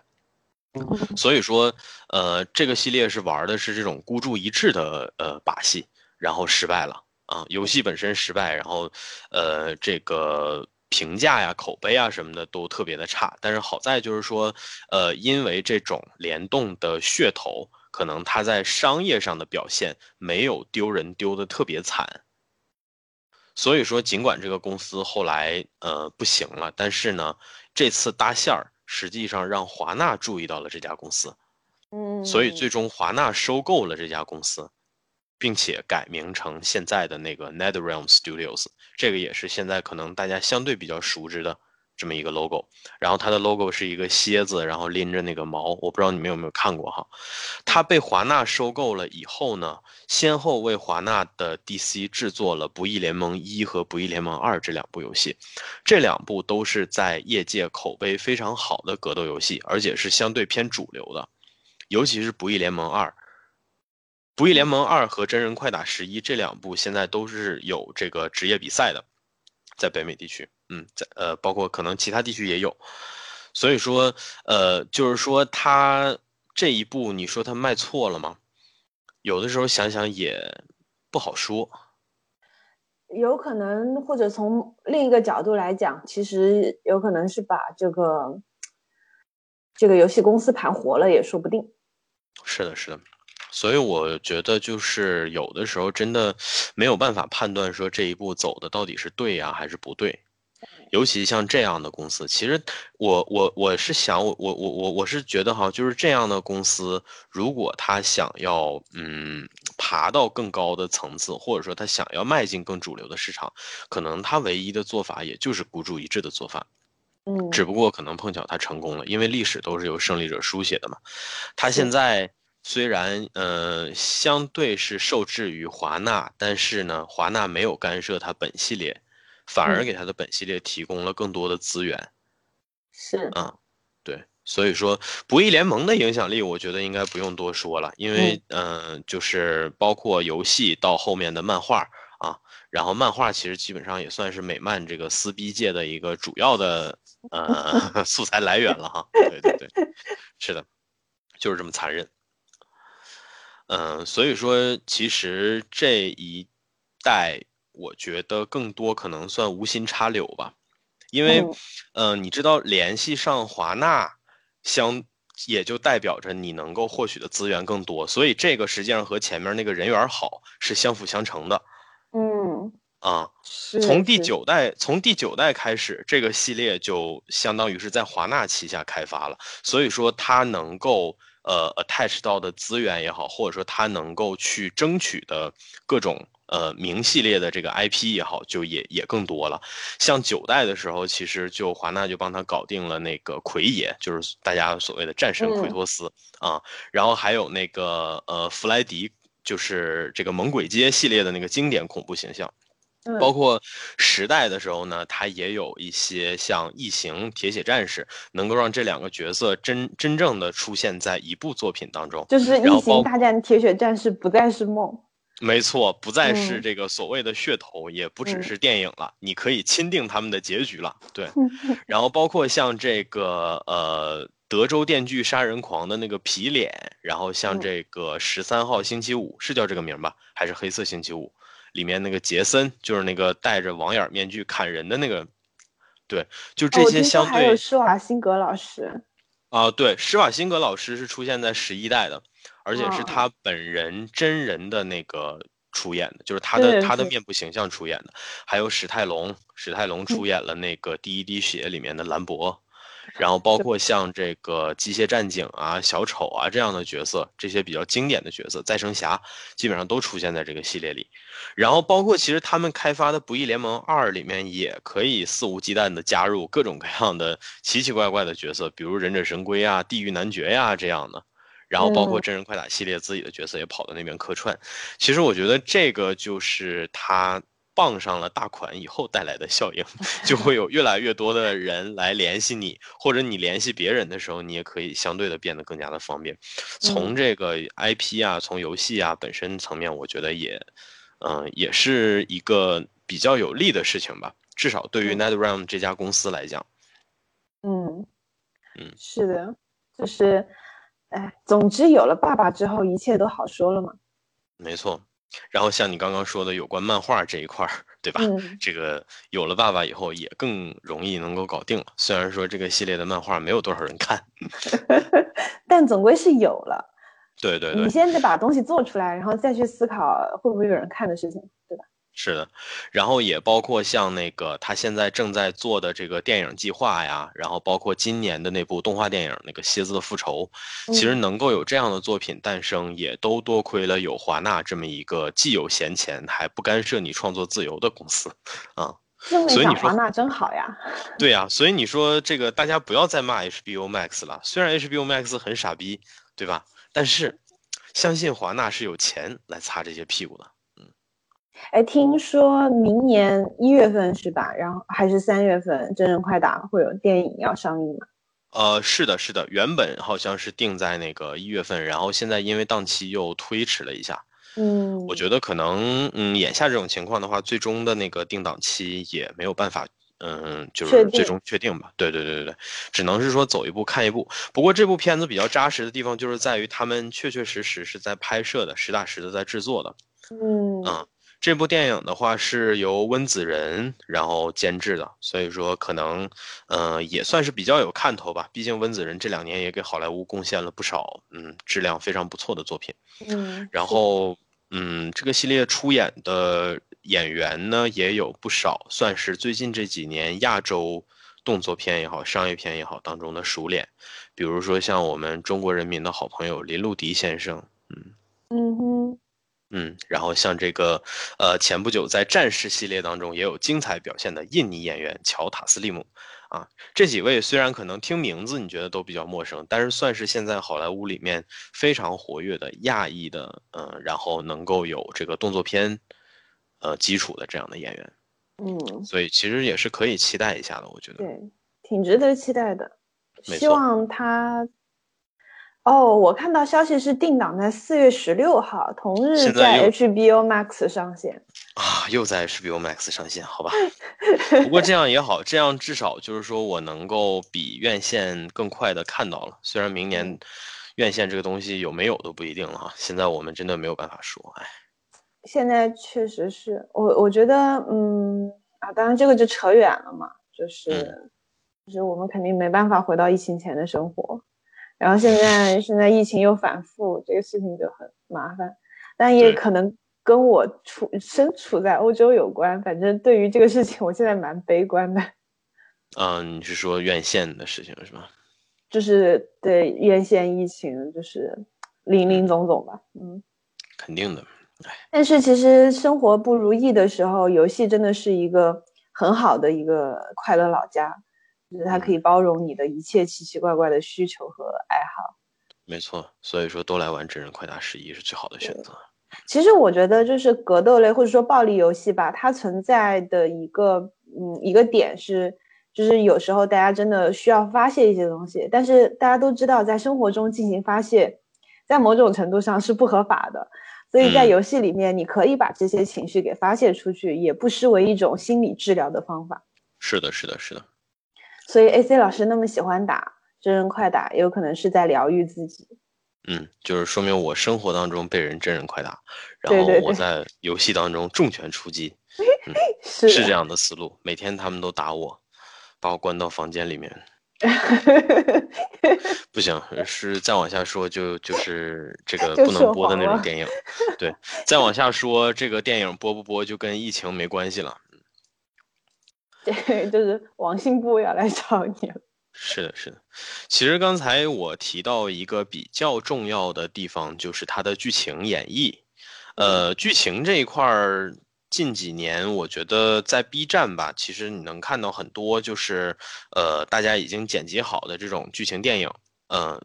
从《不义联盟二》开始吧，我觉得就是会有很多的人专门去剪这种嗯、呃剧情，然后最终把它剪成一个电影篇幅左右的那么一个视频。其实你整体上看下来的话，我觉得真人快打系列的剧情表现，至少说它的呃，就是虽然剧情本身是很扯的，但是它的呃剧情演绎确确实实是电影级别的。嗯，你整体上看下来的话呢，也不会有很强的那种割裂感，就是说它的剧情越来越往一个嗯好莱坞大片儿的那种方向去做了。演这一点出还是不错的。对这一点，嗯其实从我觉得从时代开始吧，因为时代开始的话是呃彻底进入新时代的建模呀，包括这个渲染技术啊什么的都呃已经高度提升了，所以说从时代和十一代的剧情。都是非常不错的，然后也是很标准的好莱坞电影级的那种那种演绎手法。然后，嗯，九代的话，其实剧情也蛮有意思，只是说因为它的建模受时代条件的限制，实在是过于粗糙了。啊，那个建模看着基本上就像那个学了三年动画的那种 质感，真的真的用现在的眼光，我觉得可能十年前、二十年前看这个东西觉得挺好，但是用现在的眼光来看，确确实实难以看进去的。这个也正常嘛，时代技术都在往前发展。你如果看十年前的东西，你你现在还觉得我的天呐，做的 太真实了，那就怪了。没错，这个地方其实也是涉及到它的整体质感的一个提升，因为呃，现在我知道有很多游戏 IP 都在炒冷饭嘛。所谓的炒冷饭，其实就是把自己当年做的一些可能，呃，从其他层面比较突出的资源，然后再拿回来，重新的用现在的高清。呃，然后包括什么四 K 六十帧这样的技术去进行一个翻新，比如说《生化危机》系列，对吧？最终幻想现在都在做这个工作。其实真人快打系列，我觉得它也在循序渐进的做，虽然说它并没有所谓的炒冷饭，因为它每一代炒的都是那盘菜，但是它从九到十到十一每一代你都能够看到那些可视化元素上是飞跃式的提升。这个它不一定每一代都仅仅扣在整体游戏行业技术的那种进步，但是，呃，就其实最直观的感觉就是，嗯，比如说这个真人演员 CGI 的这个技术，其实这个技术应该老早也就有了，但是，呃，格斗游戏里面，呃，真人快打是应该算是第一个这么做的吧。而且他的那些原本相对的你记不太住他们长什么样子，因为他们每一代都在变嘛。原本你记不住长什么样子，你要靠那些呃这个服装的颜色，或者说你靠他们的武器、靠他们的线条，原本靠那些东西去记忆的呃角色，你现在甚至单单靠他们的长相你就能够记住。比如说里面的那个女主角 Kitana，我觉得她本身其实。以前来讲的话，她是一个定位很模糊的角色，因为她的定位是异界人，嗯，就她不是人类，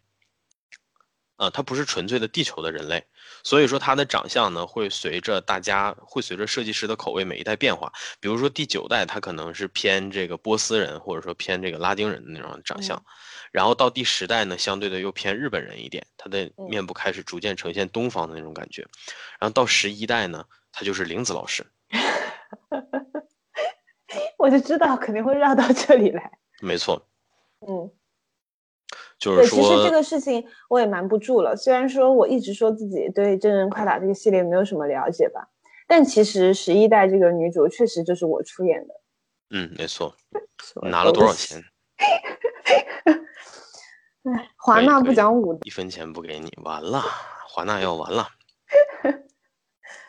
嗯。嗯，那其实说到她了，我觉得也可以讲一讲跟女性角色这块有关的。嗯，先说靠色的问题吧。就是众所周知，真人快打在二 D 时代的时候，因为嗯，这个系列其实有一点很矛盾啊。你说它假人慢打，或者说你说它的那个东西做的比较，从现在的眼光看肯定是比较塑料的。但是它在当年也是第一款使用真人捕捉技术。去拍摄，然后制作的格斗游戏，啊，所以说那个真人快打，我觉得可能也有这方面的含义吧。就是说，呃，这个里面的那些角色都是由真人动作演员出出演的。以前可能没有抓脸这么先进的技术哈，但是他们会，呃，就是他们的那些动作呀什么都是真实照片抓取，然后然后这个一帧一帧那样做出来的。嗯哼，所以，呃，在那个时期呢，因为主要的精力都投入在这儿，所以说在角色设计上可能会暗淡一点，所以有很多的角色其实用的完完全全是一个人一个人物的剪影，把颜色改一下，就比如最经典的这个七色忍者这个这个噱头啊，就是蝎子和最绝对零度这两个角色，最初其实没有任何的区别，就是颜色不一样，他们看起来。没错，他们看起来都没有炫彩，都是单色皮肤，特别就特特别特别那个呃，这个这个怎么讲？特别穷的那种单色皮肤。两个人穿的是一样的忍者战衣，然后蝎子就黄色的，然后零度就是蓝色的，就这么炒出来的设计。然后包括后面蜥蜴人就改一个颜色，改成绿色，还是这套衣服。对，懂了。然后在后面节省节省成本嘛。没错。就他们过分到什么程度？就这个忍者角色，甚至有七个，最多的时候有七个人物，完完全全就换了个颜色，没有其他任何的造型上的改变。嗯，包括你，你的那个角色，包括 Kitana。和这个翡翠和 Jade，然后还有 Melina 这几个角色，其实也都是他们相对的过会有一些呃角色设定上的关系嘛。然后他们的颜色其实也也最初也都是用的一套，就是一个穿着呃体操服、穿着游泳衣的一个女忍者啊，然后把那个游泳衣的颜色就随随意意的改一下，其实基本上就是这样的区别，非常没有诚意的设计。嗯嗯，然后。但是现在的话，就是我觉得他经过每一代吧，他给这些角色的设计都相对的更加的合理，然后也比较符合他们各自的这种人设。像十一代可能就是基于真人 CGI 脸模的那种气质，然后以及他们自身的一些就是设计师自身的一些想法，然后给每个角色逐渐的呃更深刻的区别开，直到现在你完完全全看不出来哪些角色是靠色的。嗯。那其实也跟就是这个系列，它其实，在在自己的这个范围内，其实很成功嘛，所以说它也有钱了，也有。嗯，是的，是的，是的。然后还有一点，其实就是，呃，这个地方你甚至你都可以打拳，你知道吗？就是有关女性角色这一块儿，就是真人快打这个系列，实际上在第十甚至啊第十代，其实可以说差不多摆脱了吧。就是真人快打这个系列的女性角色的人设，在第九代的时候吧，然后就是是那种暴露到特别夸张的程度，就是大家穿的都是那种就就像死或生似的了，就是你基本上能露多少露多少，就然后就该遮住的遮住，其他的就可以乱来。没错没错，就看起来非常的 stripper 的那种感觉。啊，就是你作为一个要去打架的人，然后穿成这个样子去打架，就虽然虽然这个我知道这类的游戏可能多多少少都有点这种媚宅的倾向，但是你穿成那样 去打架，好像多多少少也有点不合理，对吧？嗯，所以说这一点，我觉得它革新的相对也比较成功。嗯，尤其现在十一代，十一代就是最明显的一点，就是你基本上看不到有穿露脐装的女角色了。嗯嗯，然后女性角色的着装也相对的更加的合理，而且很酷。关键是，就是说他会有一些人可能变成了皮衣也好，或者说是紧身衣也好，但是，呃，相对的都更加的嗯合理一些。就是说，呃，这个角色的嗯着装，然后既比较符合要去战斗的这样的身份。然后就是实用性上看起来强了一些，但是呢，同时也把人物的身材啊、线条啊什么的修饰的比较好，勾勒的比较好啊。所以说，它相对的是让你对女性角色的审美往正常的方向上去走，而不是说停留在那种，哎呀，我要看看她露了多少啊，没没停留在那种程度。对不起，我这个演的太假了，我知道没有没有真正的那个，没有人是这个样子的，没有人是这样的，我这个表演是。最过时的那种八十年代的表演方式，对，所以就是这帮人其实摆脱了八十年代的那种对女性角色的那种审美方式，啊，结合上这个确确实实很有个人魅力的这些脸，让每一个角色有了自己更独特的特性，嗯，所以说杨丽老师昨天的话来说，就是我自由了，嗯，没错。所以我觉得，尽管它是一个 B 级的系列，但是它在打拳这方面，你不觉得它比很多的前沿的作品其实做的还要合适？最关键的就是合适，没错。最关键的是，我觉得它做的合适，是因为我觉得这些角色的美没有因为它。呃，衣服的增多而改变，反而我觉得有些角色更有自己的特色了。你是愿意看七个穿着七个不同颜色比基尼的 同一个人，对吧？你还是愿意看一些着装正常的人？嗯嗯，有道理，有道理。所以，所以我觉得其实他会。嗯，尝试着去用这样的方式，逐渐的带着自己的粉丝往那个呃进步的，往那个正常的方向去转变，啊，对他其实其实这种东西是我们就是以以打拳以一个拳者的角度来说，这才是嗯可能比较好的，公众也更能够接受的方式，就是你不要说这些话，然后你把它潜移默化的做到你自己在做的事情里面就行了。是的，是的，是的，就是这样的道理。真棒！没有想到真人快打真的是一个打拳的游戏呢。没错，在这款游戏里，你甚至能够看到蔡李佛拳。嗯，是一个拿着无钩，拿是一个使用着双钩的角色的擅长的东西。这个东西只写在设定里啊，没有没有这个没有没有实际的那，对，就是就是。就是吐槽一下，就是一个 callback，吐槽一下这帮人对东方文化的理解已经乱到什么程度了。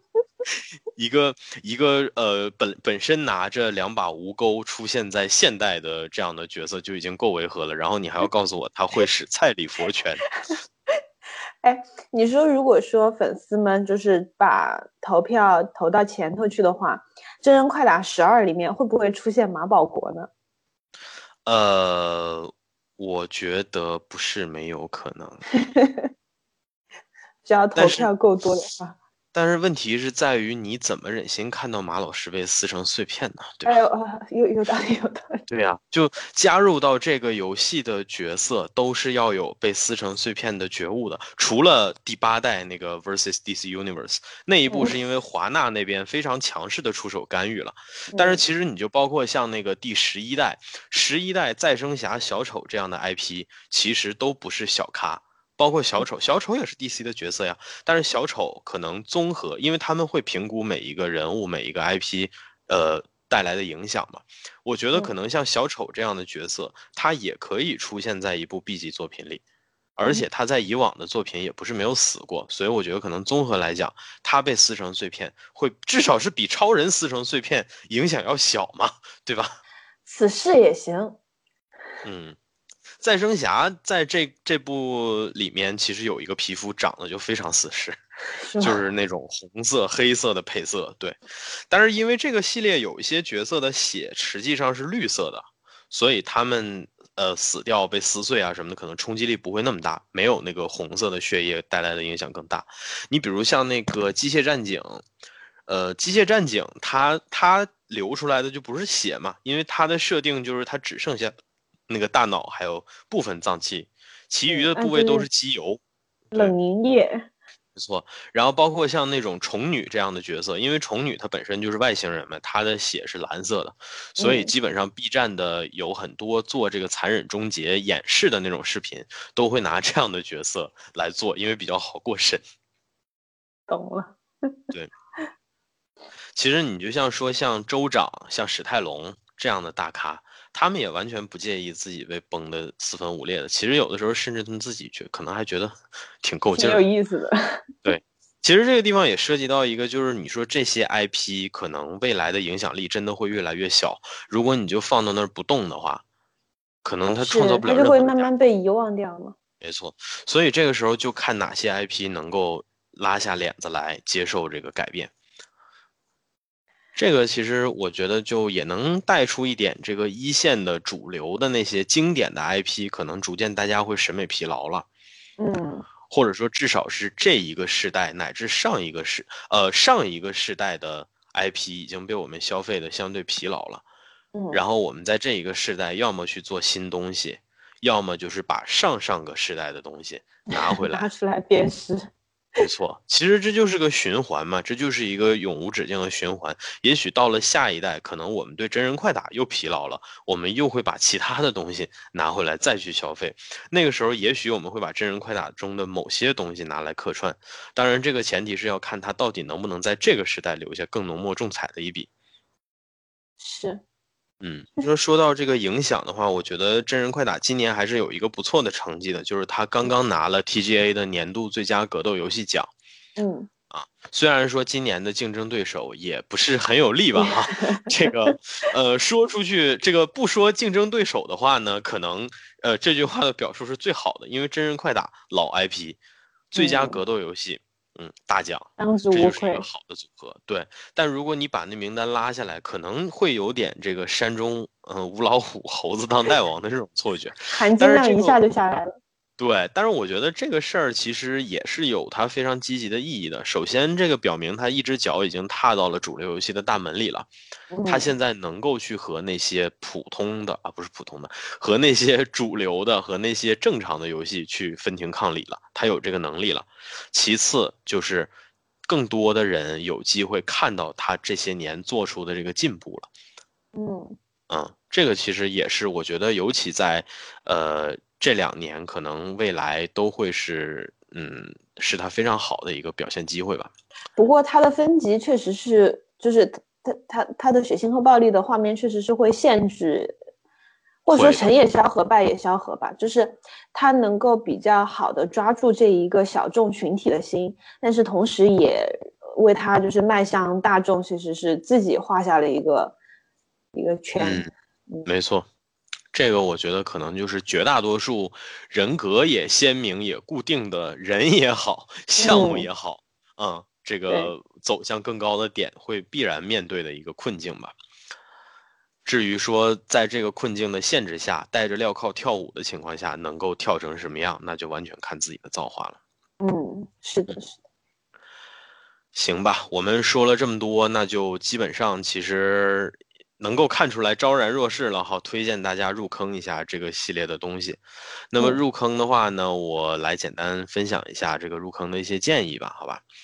嗯，从几个方面来讲吧，就是首先这个真人快打这部作品的话，现在最新的作品是十一，然后我也比较建议大家玩儿，因为它的质感和《不义联盟二》是相对比较接近的，而它因为那个是呃，就是就是说它比《不义联盟》还会相对的强一点，因为它开发周期长，而且在《不义联盟》之后。嗯，所以不义联盟时期的一些问题，可能在这部里面都会有优化。平台我建议大家要么 PC，要么 PS 四，就是不要去买那个 NS 的版本，因为 NS 的版本网络信号也不好，然后机能限制也比较大，你感受不到高清时代的这些角色的那种质感。嗯，然后再其次的话，就是关于这个游玩顺序，其实我。呃，我作为现在已经接触过这个全系列剧情的人来讲吧，我比较推荐大家的是从十到十一入坑，因为十到十一的质感也好，包括它的这个呃玩法也好，可能都相对的更接近大家现在现在人的口味。至于那个九呢，如果你玩完这两部比较感兴趣，你就回去补；如果不补呢，其实也不会影响太多啊。如果说你不想受不了这种。低清游戏，因为因为这个里边有一个问题，就是现在九你玩不到正版，因为九在 Steam 上被下架了。被下架的原因是他们拿不到那个猛鬼街那个弗莱迪的角色版权，所以被下架了。对，成也萧何，败也萧何。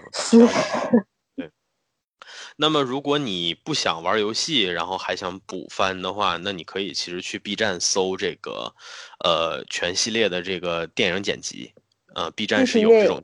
没错，是有剧情电影的。我甚至接触到过，因为这个剧情电影被吸引了，最后又回坑玩游戏的也有，啊，也有。